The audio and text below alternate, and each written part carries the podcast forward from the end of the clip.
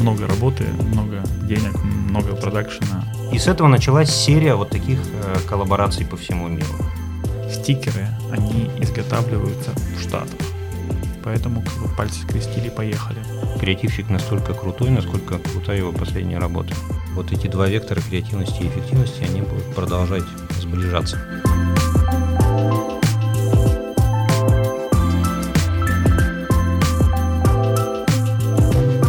Всем привет, это подкаст «Мама, я в рекламе» и с вами Александр Мерзляков, креативный директор Лео Бернет и большой любитель Биг Tasty. А, Всем привет, меня зовут Макс Бабиков, я маркетинг-директор направления Value в компании Макдональдс Россия. Меня зовут Татьяна Протонина.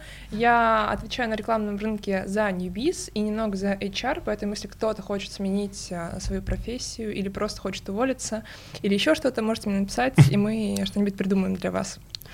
А меня зовут Анна Ярош, я все еще развиваю фарму в digital е, и сегодня мы с вами поговорим о мастодонтах Да. и о том, как они между собой взаимодействуют, а именно о большом клиенте и о большом агентстве. И прежде чем мы продолжим, я хочу рассказать вам про наших друзей. Это Email Soldiers, агентство комплексного email и CRM-маркетинга. С ребятами у нас записан последний выпуск второго сезона, поэтому вы можете познакомиться с ними подробнее, послушав его. Они стали нашими партнерами и будут сопровождать нас с вами на протяжении третьего сезона, друзья, и он как раз заканчивается, это последний выпуск. Если вам нужен email и CRM-маркетинг, мы вам категорически рекомендуем Email Soldiers.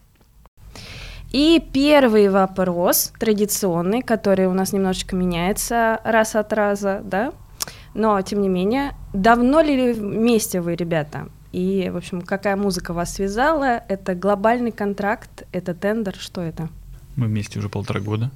А, Мелодия, которая нас связала, она как таран-тан-тан-тан, Да. джингл Макдоналдс. Вот. Нет, ну агентство, конечно, намного э, дольше с э, Макдоналдс, чем мы с Максимом. Э, Вот. И, и- и я чуть-чуть, чуть-чуть дольше с Макдоналдс. Я э, в Лео Бернес с 2015 года. Вот. И с 2015 года я работаю на Макдоналдс. Вот, и сделал уже, ну, собственно, не одну компанию. Вот, а агентство, естественно, оно еще больше работает на этого клиента. Вот, я даже затрудняюсь сказать, сколько. Бессменно. Ну, Это не- глобально, это глобальный контракт. Расскажите, как это работает? Ну, то есть это Макдональдс глобально выбрал Publicis, да, и во всех э, регионах, представительствах. Ну, Вы ра- не во всех регионах, но в целом, в целом, в целом, да. Мгм. да. А если вдруг э, клиент недоволен, есть ли возможность что-то с этим сделать? Максим, Мы негодуем. Да, в России у нас есть два агентства-партнера. Одно большое, и она, то, с кем мы взаимодействуем больше всего, это Лео, а Publicis группа. группа, да, Мгм. и агентство DDB. Мгм. Вот, ну, соответственно, если мы недовольны или агентство недовольно нами, то мы стараемся найти здесь э, точки соприкосновения, потому что, будучи связанными глобальным контрактом, у нас, как в отношениях, нужно строить любовь. Это как венчание. Практически, да. Можно развенчаться, кстати? Можно. Да. Если очень, очень постараться, то можно. Хорошо, а у меня сразу возникает вопрос, не протирается взгляд креативщика, когда ты очень долго работаешь с одним клиентом?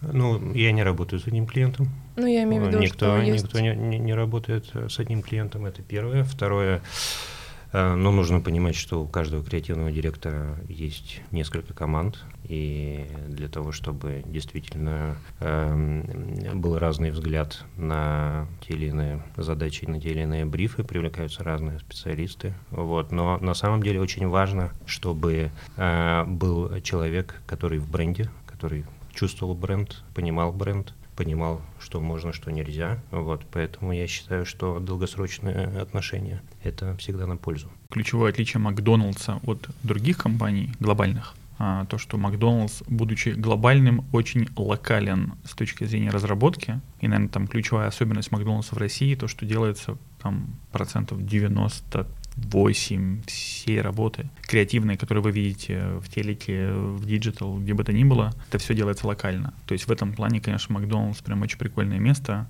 А, много работы, много денег, много продакшена. То есть это, в принципе, такой рай и для агентства, и для, ну, и для клиента, и для сотрудников.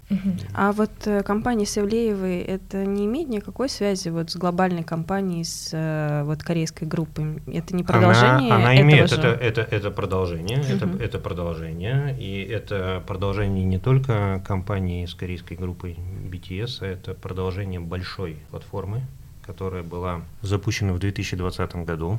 Вот, и которая называется Famous Order. Famous Order — это платформа, которая строится на таком очень э, простом фанатском инсайте, что у каждого человека, независимо от того, насколько он э, знаменит, насколько он известен, есть э, свои отношения какие-то с Макдональдсом и свой э, любимый заказ. Вот. И Это правда, у меня тоже есть.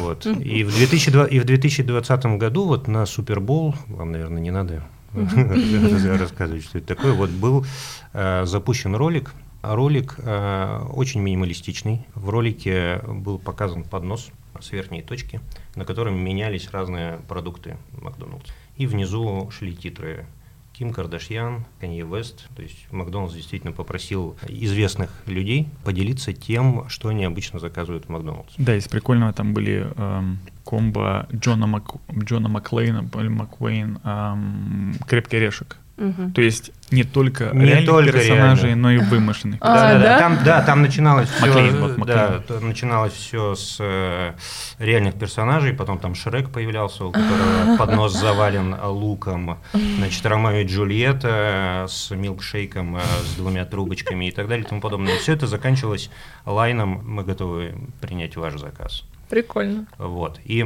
Супербол он в феврале да, проходит. Вот. В сентябре уже в Америке была запущена первая ко- коллаборация с э, Трэвисом Скоттом. М. Вот. Он э, представил, собственно говоря, свой заказ, который появился в, во всех американских Макдональдс. И с этого началась серия вот таких э, коллабораций по всему миру. А, Вот. Ну, просто- И, и BTS, и BTS, собственно говоря, это ну, э, цепочка, цепочка в этой большой рекламной кампании. Ну, просто для них было меню дополнительно, там был апгрейд по меню, то есть появились соусы какие-то новые. Это, в этом, я так понимаю, было отличие принципиальное. А, Вы знаете, на самом деле в этой компании нет э, задачи э, вносить новые продукты. За- задача не в том, чтобы сделать какой-то специфический новый продукт под конкретного селеба. Да, в целом, э, в целом задача всей этой компании э, заключалась в том, что э, селебы это такие же люди, и они заказывают ровно то же, что можете заказать вы, придя в Макдоналдс. Вот здорово, это классная идея, но вот я, если честно, как потребитель, не считала ее, и мне кажется, получила бы, не знаю, больше удовольствия, если бы, когда я видела это Макомба Насти Ивлеевой, например, или Дани Милохина, понимала вот всю, так скажем, глубину этой, этого посыла. Вы не сталкивались с такими фидбэками от э, ваших клиентов? Вообще, Скажи еще раз, а, что конкретно Непонятно не претензия, да? сработало? Да, да. Ну, в смысле, я не прочувствовала эту всю глубину, что это именно, ну, условно, любимый набор э, тех продуктов, которые не знаю, блогер, селеп обычно берет. Мгм. То есть, если бы был, может быть, какой-то запрос, что ты обычно берешь, и потом было какое-то продолжение, что вот я обычно беру вот это, и там бери вот это теперь, может быть, это было бы. Я думаю, что это укол в сторону Саши. а, нет, я думаю, что это укол в сторону следующего вопроса. Тестируются ли глобальные концепции на фокус-группах? Ну вот, ну вот что-то, или, допустим, окей, если это мы считаем все-таки местным изобретением, перед тем, как э, запустить компанию, тем более с такую Ивлеева везде, и медиавеса, я полагаю, у нее там очень серьезные. А, Тестируется ли это на фокус-группах, либо как-то по-другому решение принимается о с- выпуске идеи? Ну, давайте разделим на две части. Так, Мгм. Тестируется ли селебрити и тестируется ли идея. ага. Да, то есть идея как таковая никогда не тестируется просто как идея. Всегда тестируется какой-то конкретный execution, Мгм. да, например, того там понятно или непонятно. Вот, понятно, что мы так издалека заходим в глобальной компании, потом как принималось решение и прочее. Давайте, наверное, вот с этого проще ответим, да, что, а, как я уже говорил, Россия — это страна, которая делает креатив под себя. Вот, и в целом большая там креативная амбиция и клиента, и я очень надеюсь и верю, что агентство любого уважающего себя а, это делает локальный креатив, который отличается. Да, то, в принципе, можно было адаптировать ролик, э, просто там пересняв, э, переозвучив и так далее. Мгм. Но в целом хотелось сделать что-то другое, да, не делать там очередную коп- копипасту, что здесь может быть любой другой селеп или какой-то такой. Вот, соответственно, как бы здесь вот Саша может там больше рассказать там о том, какие, в принципе, стали задачи и как это все работало дальше. Да, но мы изначально понимали, что нам нужно идти несколько по другому пути, чем э, ну, как бы западные компании идут, потому что А у нас же тоже любят корейцев. Особенно теперь э, после игры в кальмара. Ну, теперь мы же, мы же, мы же снимали это до, до, игры, до игры в кальмара. Вот. Нам, э, я имею в виду, что э, у нас, конечно, сейчас в стране э, такой э, всплеск э, селебрити-маркетинга. Мгм. И м, ну, мы понимали, что если мы пойдем по традиционному пути, когда мы видим селебрити, который просто представляет э, продукт и как-то им наслаждается, вот, мы потеряемся просто среди этого шума. И э, поэтому мы решили э, сделать все иначе. Вот, и нам пришла идея, что, что если, что если наш селебрити как раз не, э, не потребляет продукт, что если кто-то ему мешает это сделать. Вот, поскольку идея в том, что каждый человек, который придет в Макдоналдс, может съесть Макомба Насти Евлеевой и Дани Милохина, вот мы как раз придумали такую фишку, что появляется человек в кадре каким-то мистическим образом и не дает э, нашему герою съесть его заказ. Вот. И отсюда возникла идея, то, что это Макомба звезды, но съешь его ты. Эта идея в таком виде не э, была э, реализована ни на одном рынке. Это идея локальная, то есть, да, у нас есть глобальная идея Famous Order заказа звезды, Мгм. но конкретно этот прием художественный, он разработан нами, и, собственно говоря, здесь мы сделали компанию полностью под свою идею. Запатентован. Хорошо, тогда вернемся к вопросу, тестируется ли на фокус-группах звезда. Вообще просто очень интересно, недавно в посте в Фейсбуке разыгралась там целая э, дискуссия на тему того, у одного из креативных агентств, а, нужны ли вообще фокус-группы или нет? В России конкретно, я не знаю, может быть, в какой другой стране все по-другому будет. Вот вопрос такой. Ну, философский во- во- во- вопрос, говоря про Макдоналдс, мы тестируем все. Вот, мы тестируем, даже порой ощущение, что мы тестируем тесты перед тем, как пойти в тест. А, вот, у нас был достаточно большой пул селебов, да, то есть понятно, что там есть ну, несколько там, наверное, основных критериев, это понятно, узнаваемость, ну, размер, там, где мы оцениваем там, за счет там, какого-то desk research, размер фан-базы, основной там медиа-канал, который, в принципе, селебом используется, там аффинитивность на определенную аудиторию и прочие вещи, там likability, там irritation и так далее. Да, то есть, соответственно, как бы был большой пол, да, там первый трэшхолд, насколько большой селеб, и второе, насколько он а, поляризующий, да, потому что в целом Россия ну, там опыт работы, опять же, в другом бренде, в другой компании показывает, что Россия, культура селеба в России отличается там, от, от американской, да, там э, Штаты это прям супер такая селебрити ориентед страна, в нашей как бы стране это немножко другая как бы история, которую FMCG компании сейчас прям активно как бы эксплуатируют в плане там работы с селебами, банки, э, телеком, да, и FMCG. Вот. По сути, у нас всегда как бы очень высокий уровень ну, поляризации. Да, селебом, ну, ты селебом крайне сложно угодить всем, да, поэтому мы смотрим, конечно, большого, пытаемся так, чтобы селеб не был там совсем каким-то адским поляризатором, потому что мы все-таки компания для всех, это бренд, а, там, ну, мы не продаем алкоголь, у нас очень большое количество семейных визитов, и, в принципе, люди любят и ценят Макдоналдс, ну, там, позволю себе сказать, что, в принципе, Макдоналдс, но России, наверное, один из самых сильных в мире, да, то есть, в принципе, в России Макдоналдс прям часть культуры, и это не просто там какой-нибудь фастфуд, это прям Макдоналдс. Вот, поэтому, соответственно, тестировали. У нас э, в шорт-листе оказались те двое, которые у нас есть.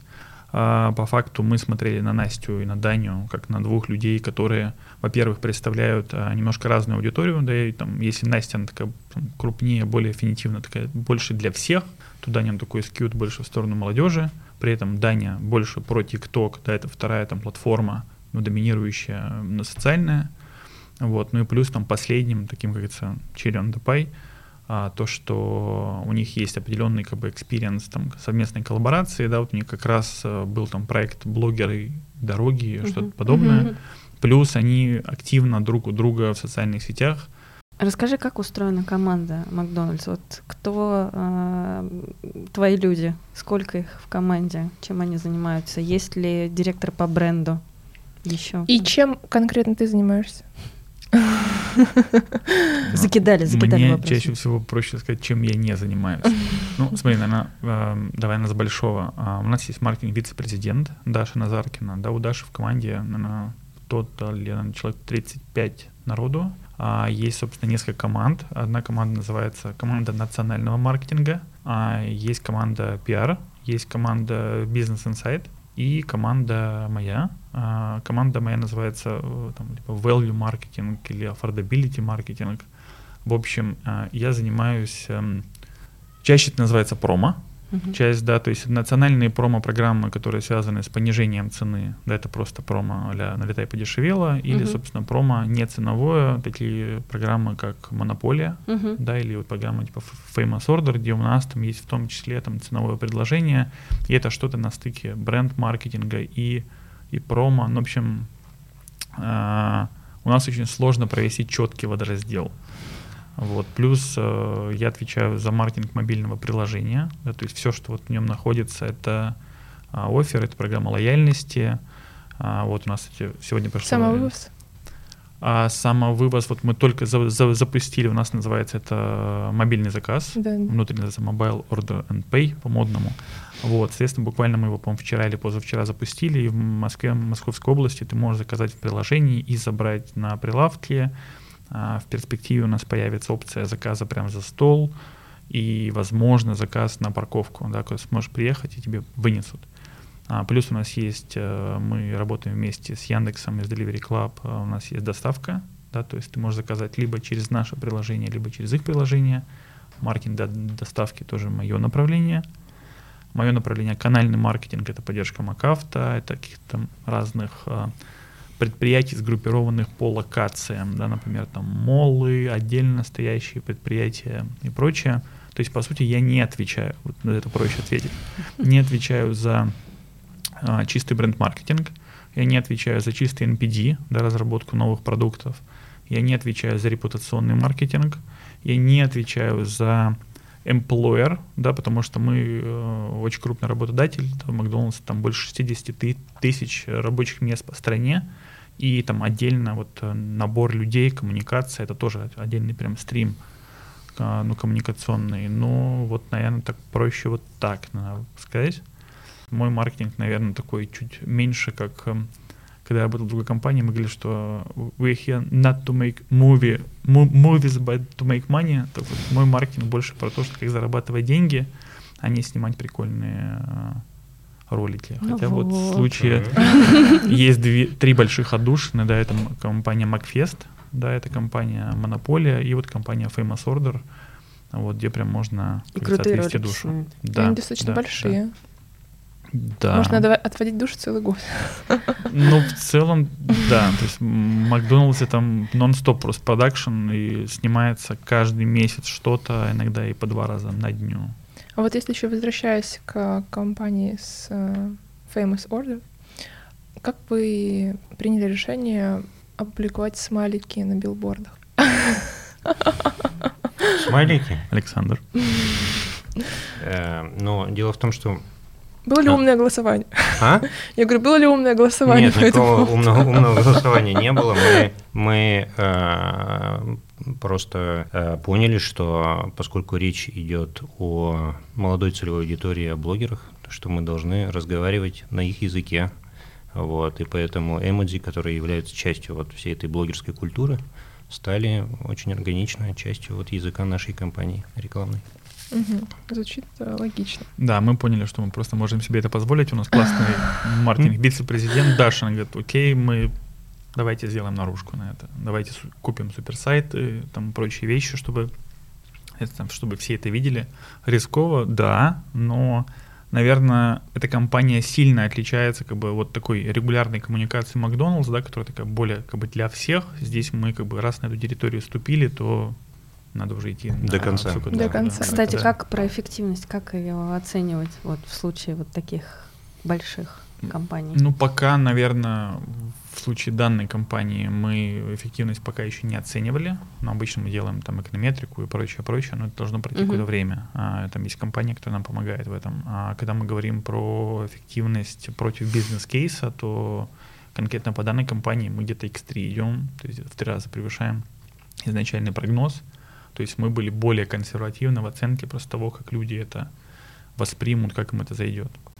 А, кстати, по монополии, вот креативные агентства принимают участие в монополии? Саш? То есть Ну, вы что-то добавляете, допридумываете?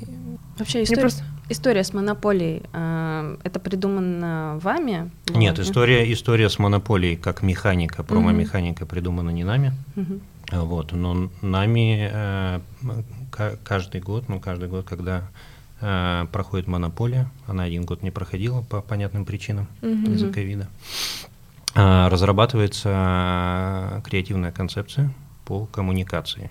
Потому что промо-механика это промо-механика, Мгм. а коммуникация это э, каждый год меняется, потому что задачи разные. У нас пять, наверное, лет назад, э, может быть, может быть, чуть меньше, стартовала компания, которая, возможно, вы помните, э, которая призвала людей срывать стикеры, потому Мгм. что действительно была Да. проблема, проблема, что люди не срывают стикеры.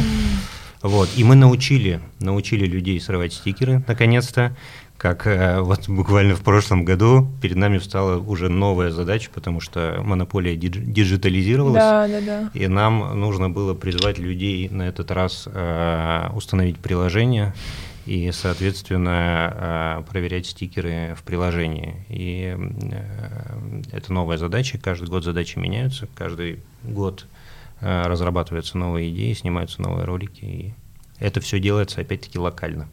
А по поводу монополии, кстати, как вы оцените переход в digital? И вообще, Нет такого, что люди меньше доверяют промо-кампании, когда она в цифру переведена? Оцениваем, оцениваем высоко, хорошо. А есть ли такое, что люди не доверяют? Хороший вопрос. Но я, н- я не уверен на самом деле, что а, бумажный стикер решает 100% эту проблему. Если мы говорим конкретно переход там, от бумаги к digital у, вот, но в целом как бы, ну, ну, так скажу проще. Мы довольны результатами кампании. Это было страшно, да, страшно переходить, э, соответственно, от, эм, от бумаги к digital у, потому что приложение было очень там молодым, очень новым.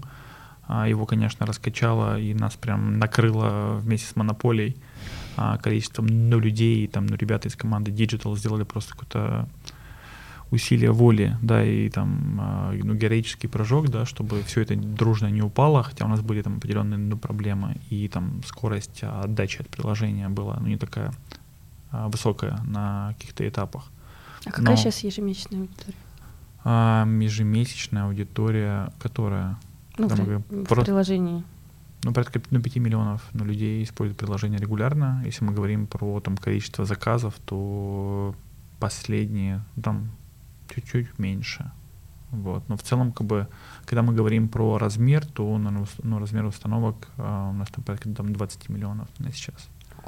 Вот То есть оно, да. оно реально большое, и ну, по сути травок за полтора года был сделан. Вот, и мы ожидаем, что сейчас э, вместе со следующей монополией, которая будет вот у нас в конце ноября и в начале декабря, в этом году вот волею судьбы у нас две монополии, потому что Саша правильно сказал, что у нас э, один год монополии не было, и второй год мы вынуждены были ее перенести, то есть эту монополии не было в 2019 и 2020 году. Вот, и сейчас в 2021 по факту у нас две, а, вот, а, и, собственно, скоро вот она у нас будет еще больше, еще веселее, еще интереснее. вы, кстати, Вот, как... А. Сори, я- что я перебил? А, ну да, и в принципе, когда мы переходили, это было страшно, но проблема на нас, там, то, что основная проблема, вызов ключевой, который был, то, что стикеры, они изготавливаются в Штатах. да, потому что Непростой Есть. такой путь. есть известное, да, известное кино, я не помню, как это называется, а, ну, документальное от Netflix, как раз-таки про большой фрод, связанный с монополией. А, Там был прям целый заговор, да, в Штатах. Вот с тех пор, собственно, мы прям очень ам, очень внимательно относимся ко всей этой истории, да, там связанной как бы с ам, со стикерами, с хранением, с безопасностью и со всем остальным. Ну вот, но по факту как бы в этом году из-за того, что у нас ковид, в принципе, там, ну не было понятно, сможем мы их привести, не сможем привести, плюс постоянно остаются как бы остатки этих, э, этой бумаги, а, то есть промо может закончиться, там упаковка осталась, это списание, это, в общем, все дор- дор- дорого, сложно, поэтому как вот пальцы скрестили и поехали. Плюс, э, наверное, ключевое отличие монополии диджитальной от не, диджитальной, а, то, что ты напечатал на 20 миллионов стикеров, и ты, не, и ты знаешь, что, вернее как, ты знаешь только тех людей, которые выиграли.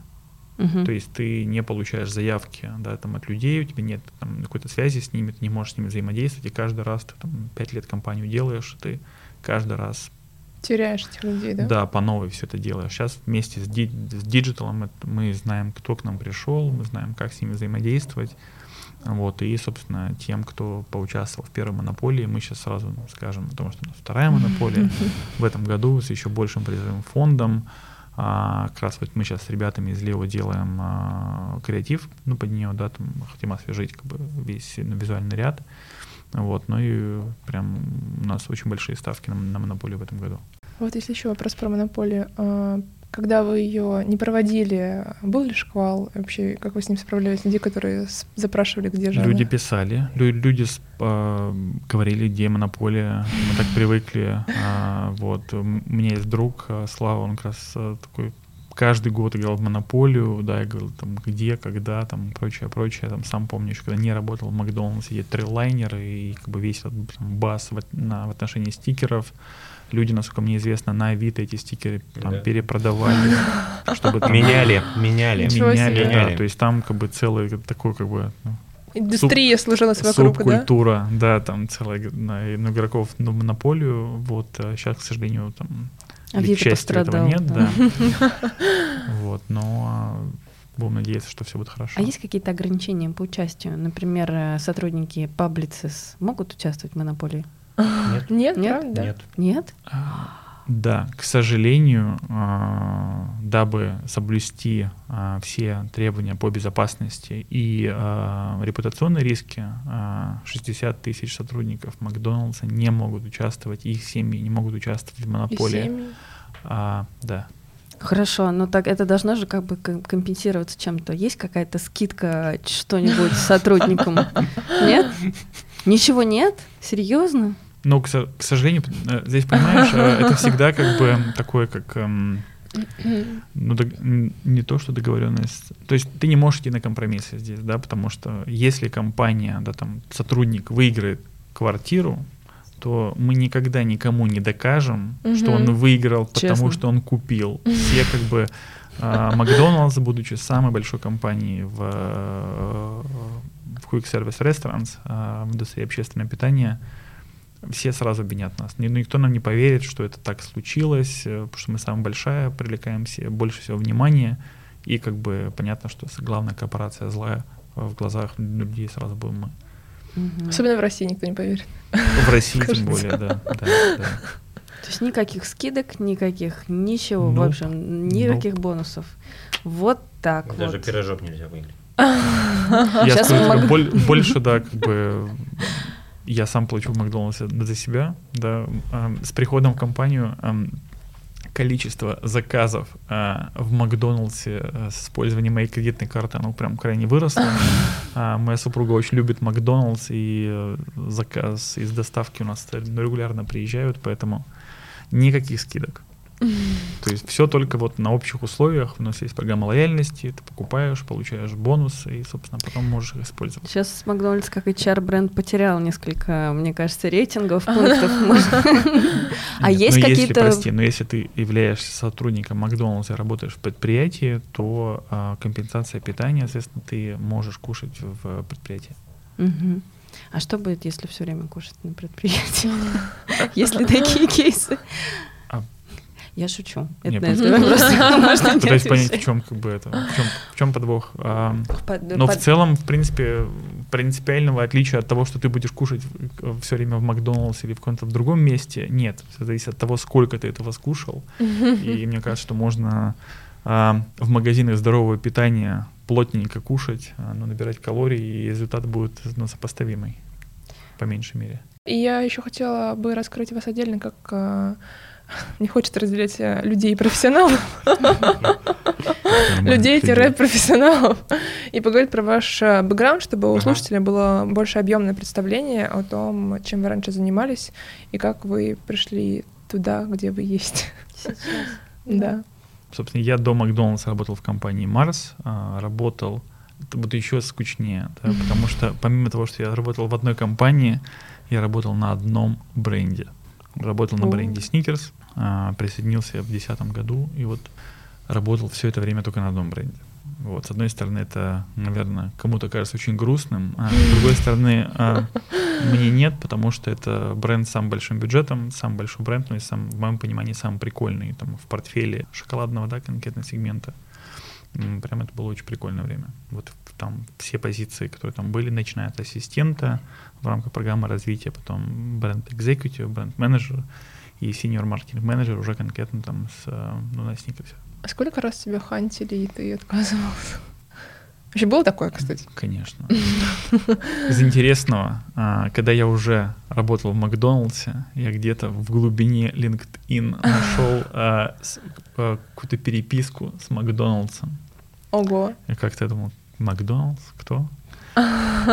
Да, потому что э, когда ты работаешь в FMCG, ты скорее там смотришь на рынок FMCG, вот и как-то ну, не особо не рассматриваешь какие-то предложения. Ну, в принципе, в Марсе было как-то все, карьера перла, было все хорошо, и как-то я другие варианты не рассматривал. Марс очень крутая компания, вот, и поработав э, там в бренд-маркетинге, я перешел в, в e-commerce, а Вот, взаимодействовали уже там больше с партнерами и там занимались развитием продаж. Вот, но потом, собственно, получилось, появилась возможность присоединиться к Макдоналдсу, и там все совпало. Совпало, что там есть e-commerce в виде доставки, там есть бренд-маркетинг, там есть а, большая крутая команда, плюс а, там есть те люди, которые, с которыми когда-то я в Марсе работал, и так у нас все совпало. То есть, вот, поэтому все весьма Прозаично. да почему же прозаично? уныло, наверное, да. Нет, я какой-то хочу сказать, что... Подождите, э, я правильно понимаю, что путь от стажера до синьора занял м, 10 лет? Вообще немного, на самом-то деле. Немного? По-моему, нет. Да? Ну, на фоне того, что сейчас много людей, которые в 25 или в 30, 23. 30, или некоторые даже в 30 уже SEO, да, и так далее, ну, наверное, там кому-то кажется это много. Ну, для большой Но в корпорации, целом мне переход кажется... на следующую роль практически всегда занимал не более, там, чуть больше, там, полутора-двух лет. Саш, у тебя?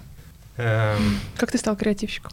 Это такой был, конечно, э, путь не прямой. А, и, м, Я в 2005 году пришел в рекламу, вот, а до этого я жил э, в Ижевске, вот, и занимался двумя вещами. Я занимался философией и электронной музыкой. Ого. Вот, да. То есть я учился в аспирантуре. э, Старый на Да.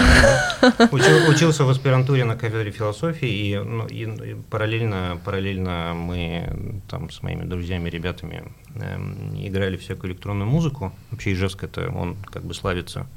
Роком? э, не роком, именно, Электрон. электрон, именно, именно электрон, э- электронной музыкой, да. И у нас была такая, в общем, компания творческих э, людей, художников, музыкантов. Э, В общем, многие из них работали как раз в разных там на телевидении, в э, печатных изданиях.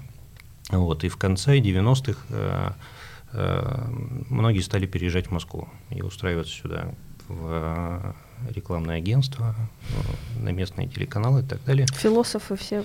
Вот, а я параллельно, да, я параллельно, я параллельно учился в аспирантуре на кафедре философии, вот, и в определенный момент у меня, естественно, там появилась семья, родилась дочка, встал вопрос, э, как кормить семью, вот, и, э, собственно говоря, мои друзья, которые к этому моменту уже работали в Москве в рекламном агентстве, как раз сказали, что у них там есть, значит, позиция джуниор копирайтера, не хочу ли я, а, собственно говоря, на нее а, попробовать. А я на самом деле э, еще, когда был в Ижевске, э, помогал там своим друзьям что-то придумывать, какие-то значит, календари, какие-то какие принты друзьям, которые работали в местных там э, СМИ? Да, СМИ, СМИ типографиях. Вот, и я подумал, а почему бы, собственно говоря, нет.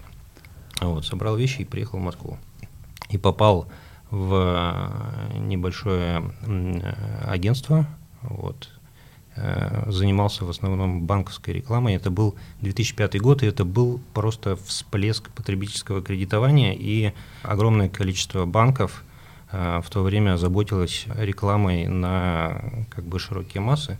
Вот, и э, я как раз этим занимался. Вот, два года я проработал в небольшом агентстве, а затем попал в сетевое агентство – а как случился этот переход? А, ну, опять-таки, по, по, по рекомендации, вот, перешел в сетевое агентство на позицию копирайтера, и где-то, мне кажется, года через три, собственно говоря, я стал там group head ом. Угу. Group head ом и потом креативным директором. А креативным директором я стал уже в Leo Burnett е, то есть я перешел в 2000, наверное, 2014 году в Publicis, угу. и через год из Publicis перешел в Лео Бернет на позицию креативного директора уже. То есть так... в Publicis я был э, групп-хедом. У нас был уже креативный директор угу. э, в гостях Андрей Донов. И нас не отпускал вопрос, где же все-таки учат, э, ну, условно, и учат ли. Вот на сегодняшний день можно ли где-то развить в себе вот эти креативные скиллы? И каждый ли человек это может попробовать сделать? Ну, то, что может попробовать каждый, это как бы абсолютно точно. Сейчас, э, ну, там, не знаю, 10 лет, 15 лет назад еще нигде этому не учили. А сейчас? И, а, ну, сейчас, естественно, есть есть. Вот, да. Например, если ты начал классно снимать тиктоки, это значит, что ты можешь прийти и быть креативным директором. И ты теперь креативный. Или... Так это работает. Теперь портфолио — это твоя Ну, мне кажется, ну, все равно, как бы, да, наверное, там, если человек делает какие-то прикольные ве- ну, вещи, его как, как минимум могут заметить, да, там, раньше приходили там из КВН, да, люди, да. либо там, не знаю, откуда угодно. Сейчас, я не знаю, вот если там, как, откуда Лео берет молодых да. э, там ребят сейчас. HR отсматривает ТикТоки? Ну, ТикТоки, ТикТоки. Пишет у нас есть, у нас же есть, у нас, у нас есть, во-первых, своя школа, которая называется «Кислород», Mm. Вот, соответственно, мы... Э, Вы набираете, да, туда всех через креативный тест? В смысле? Можешь рассказать подробнее про эту школу для тех, кто не знает? И я бы не знаю тоже. Нет, ну, дело, дело в том, что креативные, креативные директора у нас, они, э, собственно говоря, не набирают в кислород, вот, но скорее, скорее мы э, часто берем себе стажеров угу. из этой школы, и, соответственно, если человек проявляет себя, он... Угу становится джуниор э, копирайтером или джуниор арт-директором и дальше имеет возможность как бы вырасти внутри агентства уже. Какие задачи обычно ставят джуниор копирайтера? Джуниор копирайтеру ставят ага. ровно те же самые задачи, что ставят копирайтеру или синьор копирайтеру. Нужно, нужно, нужно, нужно придумывать, как бы задача одна, а не важно, что ты придумаешь сценарий ролика, там слоган mm-hmm. или э, что-то еще.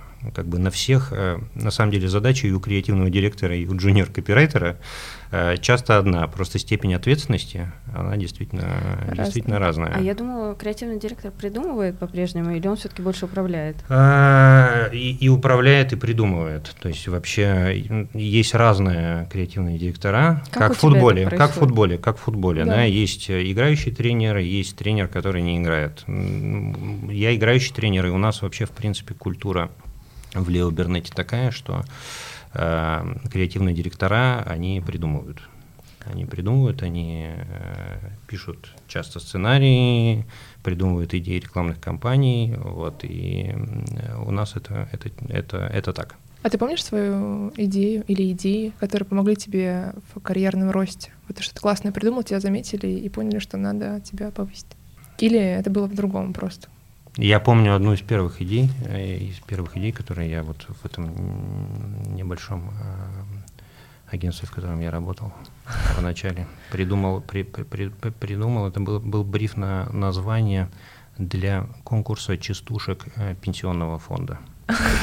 Конкурс Вот, тоже в Да, пенсионный фонд. да, да, да, Так, да, Нужно да. переварить. Вот, вот. И я придумал Леся Пенсия, собственно говоря. Как? Э, Название. Ле- Леся Пенсия. да, да. Леся пенсия. Леся Пенсия, да.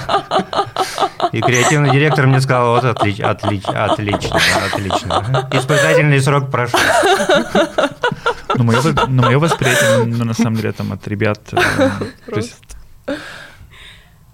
в моем понимании, конечно, работа креативщика — это просто адская работа, да, потому что в, моей, в моем сознании там крутой, кре- а, крутой креатив, который, креативщик, который добивается успеха, это человек, который может работать много, делать кучу работы в стол, но при этом он как бы достаточно стабилен в плане как бы результата. Я не знаю, насколько как бы бывает такое, что ты сделал одну компанию, и ты прям сразу тебя понесли на руках, Да, да. и ты прославился, ну, на все время, но вот там, не знаю, там, примеры ну, ну, людей, там, каких-нибудь легендарных, простите, там, типа, там, Дэвида Любарса, да, там, супер, там, топового, там, ну, креативщика из видео, там, ну, ну, Нью-Йорк, это те люди, которые могут консистентно достигать результата, да, там, собирать правильные команды, делать много работы, слышать обратную связь, отстаивать свои идеи, презентовывать и так далее, ну, по факту, то есть там, наверное, это как объем, который ты должен производить, а, и какой-то результат, это всегда как бы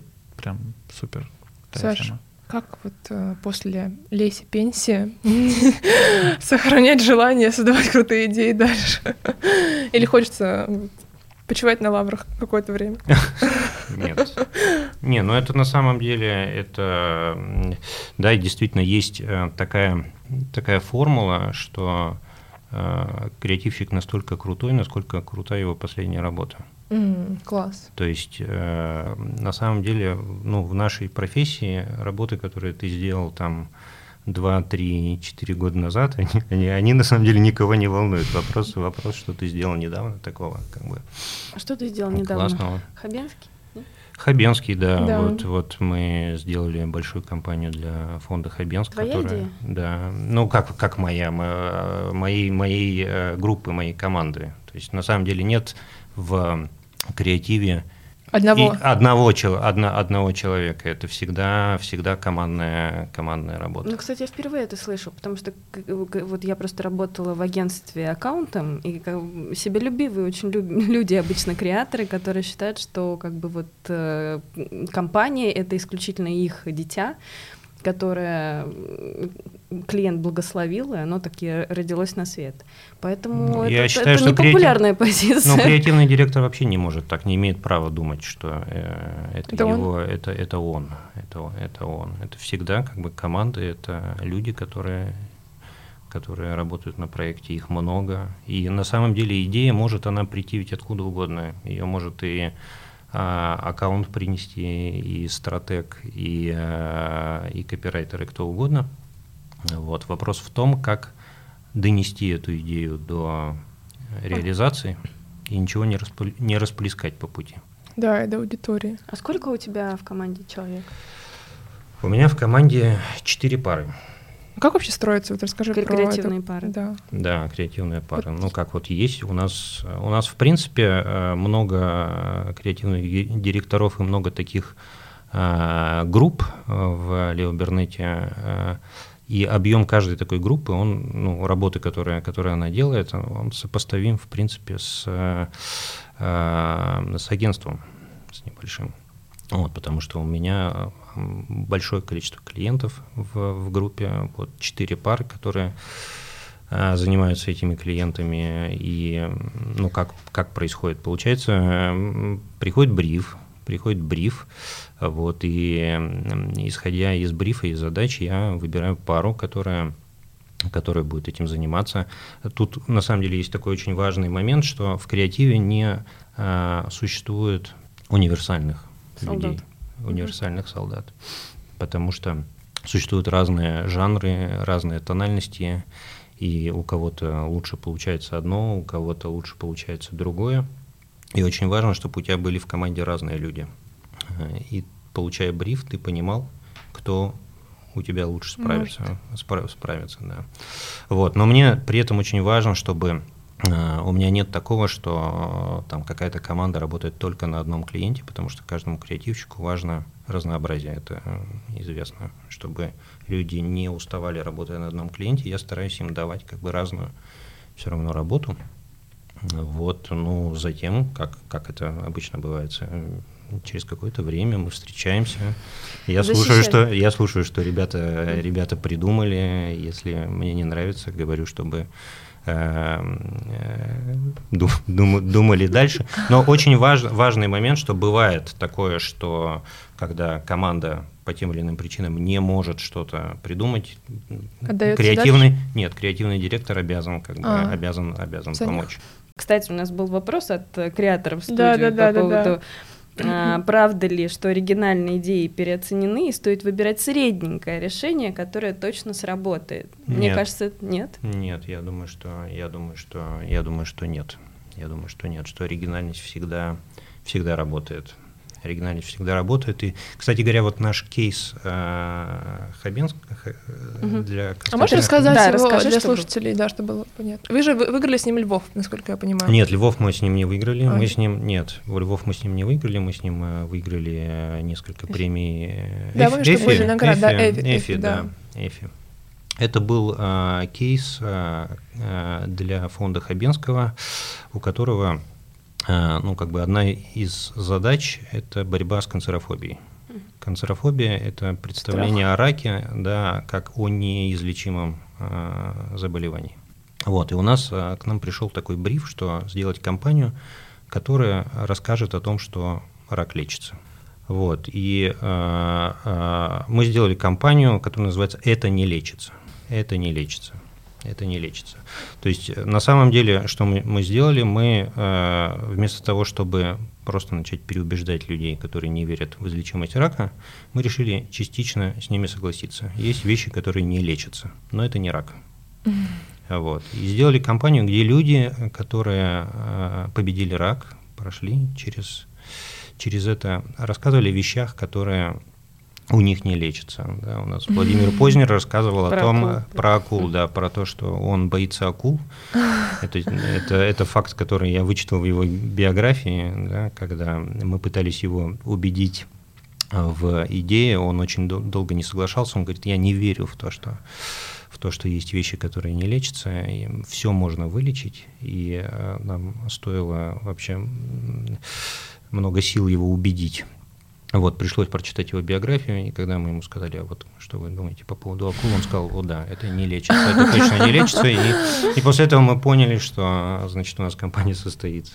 Вот, я просто к тому, что э, э, сделать э, компанию против канцерофобии с хэштегом «это не лечится», это, ну, как бы было Опасно. довольно смелый и опасный, опасный шаг. Можно было бы э, выбрать какие-то более э, такие, как сказать, сейф варианты, угу. варианты, просто рассказать, показать людей, это которые... Лечится. Угу. Просто да, это, да, лечится. это, да, это, да. Это, это, это лечится. Но мы бы таким образом потеряли в э, остроте и в да. заметности всей компании. Поэтому я верю в то, что оригинальность и яркость и э, парадоксальность – это важно. Я вообще всегда говорю, что идея хорошая – это всегда какой-то парадокс, это что-то новое. Это когда ты берешь точки, которые друг с другом никто никогда не соединял, их объединяешь. Можно много примеров как бы привести. Там дизель, да, без, бестюпит, будь тупой, да. Mm-hmm. Как, как бы это парадоксальное высказывание, потому что все призывают к тому, чтобы что ты должен быть умным, да, угу. но вот э, действительно революционные как бы компании, которые э, запоминаются и которые заметны, они всегда содержат в себе какую-то новую мысль, о которой ты до этого не э, думал, или если думал, то, по крайней мере, не, не формулировал, и за счет этого они, э, собственно говоря, и работают. А можешь привести еще какой-то такой яркий пример, может быть, который не попал под, под всеобщее обозрение, или, может быть, был чуть э, ранее с каким-то таким... Парадоксальным. Э, да, да, да. Ну, вот, допустим, э, тоже наши коллеги делали кампанию для Hasbro, которая звучит как «Поздравляем с проигрышем». Поздравляем с проигрышем, да, это о том, что когда тебя выигрывают твои дети – Мгм. Это вообще дико, дико, дико круто. И это тоже, ну, Прикольно. это тоже, это, это тоже эм, э, парадокс, да, какой-то. Вот. А скажи, пожалуйста, мы уже задавали этот вопрос маркетинг-директору Алиэкспресс, потому что он был в жюри в Effie. Есть ли, эм, условно, чек-лист, что должен в себе содержать кейс для того, чтобы иметь э, вообще какой-то шанс э, на приз? Там, я не знаю, это Effie, это Львы. Есть ли вообще у тебя такой чек-лист и понимание того, какие компоненты должны быть в кейсе, чтобы это выстрелило. Ведь не обязательно рабочие, ну, допустим, есть рабочие кейсы, но при этом они не выигрывают да, никаких наград, но при этом они показали эффективность какую-то определенную. Вопрос, может быть, там вот этот парадокс, новизна и шок играют ведущую роль, или все-таки нет? Ну, не всегда шок, не всегда шок, но новизна это точно то, что э, ты должен удивить чем-то жюри. Жюри, ну, вообще там тоже сидят люди, там не просто там сидят креативные директора и э, э, стратегии, э, сидят люди, и их, ну, как бы нужно, нужно удивить. Это должно быть что-то что новое. Вот, и э, инсайт должен быть, естественно, в каждой крутой компании. А инсайт на самом деле это то, что до тебя еще никто не формулировал. Вот инсайт это вещь, которую до тебя не формулировали, которая, может быть, вертелась на языке, но о которой никто в культурном пространстве до тебя не говорил. Это как бы важный момент. Ты должен быть первый, ты должен быть первым, кто это произнес. Да, вот. А, Помните тоже великую э, компанию кондиционеров про э, пап, пап в трусах?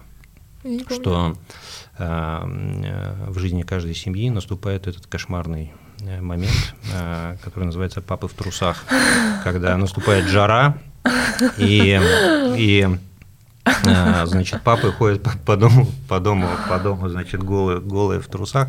Это вот как бы пример, пример того, что все знают, но никто не формулировал в качестве вот э, наблюдения, наблюдения такого. Вот. И каждая крутая кампания, она э, этот момент содержит. Кстати, если мы сейчас коснулись Effie, насколько я знаю, в этом году они планируют вести performance-премию. Вот насколько ты считаешь, как а, performance-кейсы будут уживаться среди креативных кейсов, и насколько сложно будет перестроиться вообще креативным жюри на оценку performance-кейсов? Перформанс кейсов.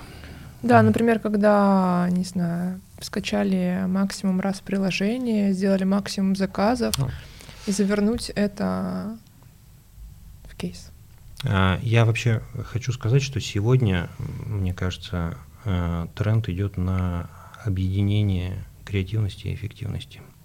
Что невозможно без выиграть даже э, Effie без э, серьезной креативной составляющей.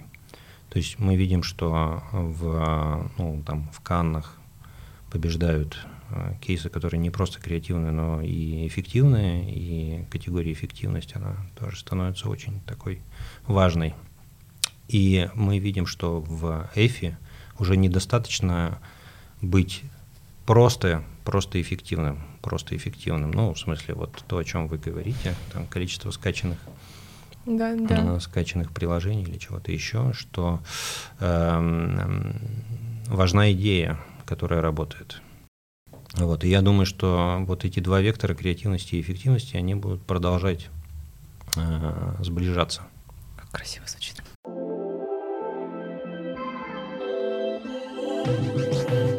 Спасибо, что дослушали нас до конца. Подписывайтесь на наш подкаст в iTunes, ставьте нравится в Яндекс Музыке, пишите комментарии, добавляйтесь к нам в Facebook, подписывайтесь в группу на Facebook и в Телеграм-канал. Ссылки будут в описании.